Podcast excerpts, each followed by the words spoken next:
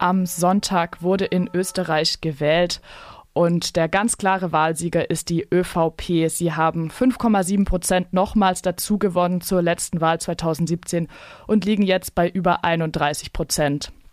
Verloren hat ihr ehemaliger Koalitionspartner, die FPÖ, und zwar ziemlich stark. Mit, 10, mit 16 Prozent sind sie jetzt nur noch drittstärkste Partei. Die SPÖ konnte nämlich den zweiten Platz belegen. Sie sind bei rund 20 Prozent.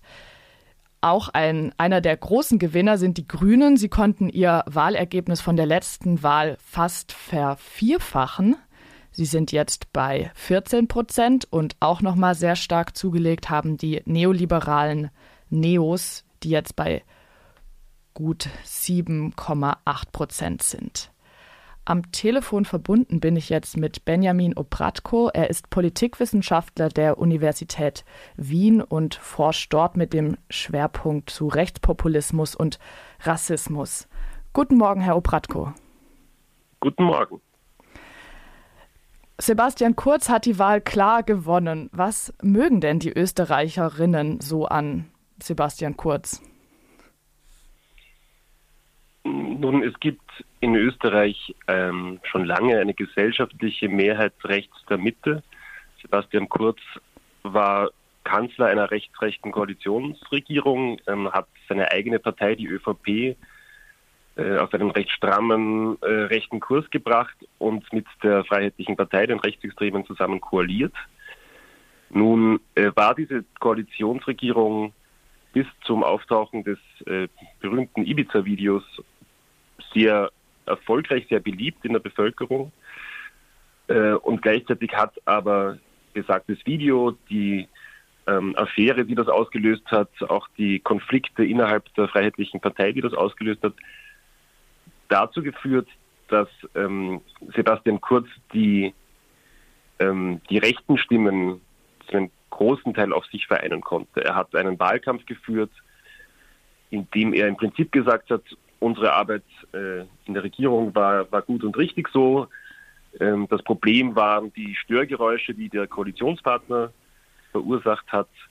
Ich stehe für die Weiterführung dieser Politik, aber mit Stabilität. Und das äh, ist wohl recht gut angekommen. Es war ja nicht nur dieses Ibiza-Video, äh, was einen verwundert oder aufhören lässt, sondern es gab ja auch noch dieses sehr abenteuerliche Schreddern von Festplatten.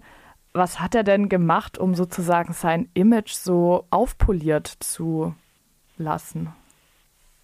Ja, das ist durchaus ähm, bemerkenswert. Also in, im Windschatten sozusagen dieser Ibiza-Affäre sind alle möglichen Dinge an die Oberfläche gekommen. Äh, Skandale, ähm, Ungereimtheiten und manche davon haben eben nicht nur die FPÖ betroffen, sondern, wie Sie gerade gesagt haben, auch die ÖVP, auch Sebastian Kurz. Das waren Dinge wie in einer Nacht- und Nebelaktion wurden äh, Festplatten aus dem Bundeskanzleramt geschreddert. Das waren aber auch Dinge wie Parteispenden von äh, Großunternehmen, von einer Milliardärin, die die, Hoch, die, die Höchstgrenze, die gesetzliche Höchstgrenze für Parteispenden umgangen äh, hat, um, um der Kurz-ÖVP sehr viel Geld zu überweisen. Ähm, das war auch das Überschreiten der Wahlkampfkosten Obergrenze bei der letzten Wahl. Aber all das hat offenbar die Wählerinnen und Wähler der ÖVP nicht wirklich, ähm, nicht wirklich abgeschreckt. Ähm, sie haben sich letztlich für eine Politik entschieden, von der sie in den letzten eineinhalb Jahren sehen konnten, was sie, ähm, was sie bedeutet, wozu sie führt, und haben den, den, den Proponenten, der gesagt hat, ich spüre diese Politik weiter, ohne diese, ähm, ohne die großen Skandale und ohne die äh, Konflikte, für die die FPÖ gerade steht. Und diesen, ähm, diesen Vorschlag haben die, haben die Wähler und Wählerinnen angenommen. Das heißt, man hat. Kam, also, Sebastian Kurz, das muss man, muss man verstehen, hat die ÖVP, also diese altehrwürdige traditionsreiche konservative Partei, die fast immer im, seit 1945 quasi nur 16 Jahre lang nicht an der Bundesregierung, also es ist die Staatspartei in Österreich. Sebastian Kurz hat diese Partei übernommen und tatsächlich erneuert, hat die Parteifarbe verändert, von schwarz auf türkis, hat sie die neue Volkspartei genannt und hat sie zu 100 Prozent auf seine eigene Person zugeschnitten. Also wenn man also von einem Persönlichkeitswahlkampf zu sprechen, wäre hier noch untertrieben. Das war alles knapp äh, am nordkoreanischen Persön äh, Personenkult schrammend. Es ging nur um Kurz, es ging nur um seine Person. Ähm, und er wurde da sehr geschickt inszeniert von einer ganzen Armada von PR-Beratern, von Werbefachleuten äh, und auch von Medien, auch großen Medien, die er, ähm, die ihm durchaus wohlgesonnen sind. Mhm. Das heißt, er hat dieses äh, Debakel sozusagen irgendwie clever, ähm, ist da herausgefahren. Ähm, also zusammen mit der FPÖ kann man ja durchaus sagen, dass sie eine migrationsfeindliche und in Teilen sicherlich auch rassistische Politik gemacht haben. Welche Rolle hat denn die Auseinandersetzung mit Rassismus im Wahlkampf gespielt, also gerade jetzt auch von den anderen Parteien? Das Wort Rassismus ist in Österreich fast nicht sagbar. Stimme Ihnen völlig zu. Ähm, die Politik der Regierung ÖVP-FPÖ war im Kern eine rassistische Politik. Wenn man dieses Wort aber alleine verwendet im öffentlichen Diskurs, wird das sofort zum Bumerang, wird als Vorwurf, als Anpatzen, als, ähm, als ungehörig dargestellt.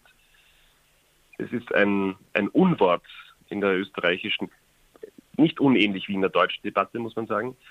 Ähm, es gibt durchaus Kritik natürlich an der Migrationspolitik, an der Politik gegen Muslimen, an der Politik gegenüber AsylwerberInnen von den anderen Parteien, aber das wird dann so moralisch verklausuliert. Dann sagt man, ähm, die SPÖ zum Beispiel, die Sozialdemokratische Partei, hat äh, damit Wahlkampf geführt, dass sie gesagt haben, wir sind die Partei, die für Menschlichkeit steht und die anderen werden sozusagen unmenschlich.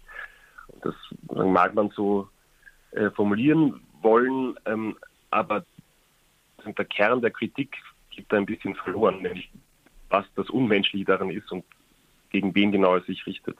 Also ich weiß jetzt nicht, ob man hm, Leute dann wirklich davon abhalten kann, eine dieser Parteien zu wählen, wenn man nur lang genug sagt, dass es rassistisch ist. Aber um erstmal zu verstehen, was die eigentlich tun, wäre es schon ganz hilfreich, ähm, das mal auszusprechen. Und wenn es jetzt überhaupt nicht um die Auseinandersetzung mit den rassistischen Elementen der Politik ging, um was ging es denn dann im Wahlkampf und äh, wie wurde der denn gemacht? Nun, der Wahlkampf stand sicherlich ganz im Zeichen der außergewöhnlichen Umstände, die ihn erst ermöglicht haben. Also das Ibiza-Video, das ähm, dazu geführt hat, dass diese Koalition äh, in sich zusammengekracht ist. Ähm, das erste Mal in der Geschichte, dass eine Bundesregierung per Misstrauensvotum abgewählt wurde. Das erste Mal, dass der Bundespräsident eine unabhängige Übergangsexperten, Expertinnenregierung einberufen musste. Deswegen stand der Wahlkampf ähm, sehr im Zeichen der, ähm, der Frage der Sauberkeit, der Käuflichkeit von Politik, der, äh, der Integrität. Ähm, da hat sich die FPÖ, die Freiheitlichen, die im Zentrum dieser Ibiza-Affäre äh, standen, ähm, entsprechend schwer getan. Und alle anderen Parteien haben versucht, sich zu inszenieren als die, die wirklich Anständigen, die, die nicht käuflich sind. Ähm, oder im Falle der ÖVP eben die, die äh, für Stabilität und äh, Sicherheit sorgen können, ähm, ohne dass Videos von ihnen auftauchen, äh, ohne dass sich die Wähler Sorgen machen müssen, dass Videos auftauchen, wie die Parteiführer besoffen auf Ibiza äh, versprechen, das halbe Land an vermeintliche Oligarchen zu verscherbeln. Das hört sich so an, als dass es eher darum ging, wie Politik gemacht werden soll, als welche Politik eigentlich gemacht werden soll. Ja, ähm, ja. Jetzt, das, genau, das würde ich so, würde ich so bestätigen. Dann jetzt noch ein kurzer Ausblick. Äh, die ÖVP könnte rechnerisch, also kann sich ja den Koalitionspartner wirklich im Prinzip rechnerisch aussuchen. Es ist möglich mit den Sozialdemokraten, es wäre möglich mit der FPÖ oder auch den Grünen. Allerdings haben sie jetzt auch schon zwei Regierungskoalitionen, ich sag mal, platzen lassen oder versemmelt. Äh, ja, wer könnte denn in die Koalition gehen mit der FPÖ? Was wäre denn da ein wahrscheinliches Szenario? Hm, wie gesagt, die ÖVP hat jetzt zumindest drei Optionen, wenn man eine Minderheitsregierung noch dazu nimmt, vielleicht sogar vier. Äh, Sebastian Kurz wird sich sicher Zeit lassen, Anders als nach der letzten Wahl, als ziemlich klar war, dass er eine Koalition mit der FPÖ anstrebt, ist tatsächlich jetzt ähm, das Feld ein Stück weit offener. Was, was alles etwas komplizierter macht, als man das vielleicht noch, oder als ich das noch vorgestern äh, oder gestern gedacht hätte, ist, dass die äh, Freiheitliche Partei deutlich mehr verloren hat, als man das annehmen konnte. Ich denke, dass für sowohl für Sebastian Kurz als auch für die ähm, für die Führer der Freiheitlichen Partei eine Fortführung der rechtsrechten Koalition die die erste Option gewesen ist. Das ist aber mit diesem Wahlergebnis, die FPÖ hat ähm, 10 Prozentpunkte verloren, deutlich schwieriger zu argumentieren. Ähm, inhaltlich wäre es allerdings die aufgelegte Option. Ähm, die beiden sind sich in wesentlichen Fragen einig, gerade in Fragen der Migrationspolitik, äh, haben das eingeübt, äh, relativ erfolgreich, einerseits Politik zu machen im Interesse ähm, großer Unternehmen und gleichzeitig sich die Zustimmung für diese Politik zu holen, indem sie auch, ähm, indem sie letztlich rassistische Spaltungspolitik betreibt. Das könnte Sebastian Kurz nur in der Form fortführen, wenn er nochmal mit der FPÖ in eine Koalition geht. Deswegen halte ich das auch weiterhin für nicht ausgeschlossen. Ähm, er muss aber zumindest vorher sondieren und Gespräche führen, auch mit den anderen Parteien. Die Grünen haben sich sozusagen in eine ganz schwierige Situation gesiegt. Ähm, also es ist ein riesiger Erfolg für die Grüne Partei. Auch insofern muss ich das ein bisschen relativieren, was ich vorhin gesagt habe. Wenn es ein Thema gegeben hat, das den Wahlkampf ähm, inhaltlich geprägt hat, dann war das, das ähm, die Klimakrise. Das ist tatsächlich das Thema, das auch in Österreich jetzt in den letzten Monaten angekommen ist und sicher auch der Grund, warum die Grünen so stark dazugewonnen haben. Die Grünen sind jetzt in der Position, dass sie verhindern können, dass die FPÖ nochmal in die Regierung kommt und viele ihrer Wähler und Wählerinnen wollen das unbedingt. Und äh, viele in der Partei wollen das auch. Die Frage ist, wie hoch der Preis ist, den sie dafür zahlen müssen. Wenn sie tatsächlich in die Regierung gehen mit Sebastian Kurz, der eigentlich in fast allen Fragen der Programmatik der Grünen stark entgegensteht, ähm, wird das für viel, viel Konflikt auch innerhalb der Grünen und an der, unter den Wählern und Wählerinnen der, der Grünen führen. Die Voraussetzung wäre auch, dass Sebastian Kurz sich gleichsam neu erfindet. Das hat er schon einmal gemacht.